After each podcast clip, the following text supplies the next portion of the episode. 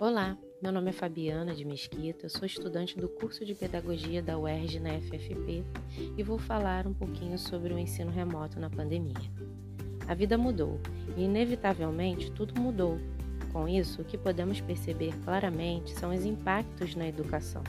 Agora, temos novos modos de ver e de viver, e o que utilizávamos na maioria das vezes para nos comunicarmos informalmente ou em reuniões esporádicas de trabalho e até mesmo um olá para os amigos e parentes, agora, para os estudantes, é tido como essencial no estreitamento da aprendizagem e ensino.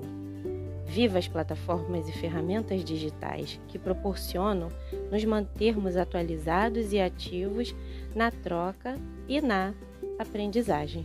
Obrigada.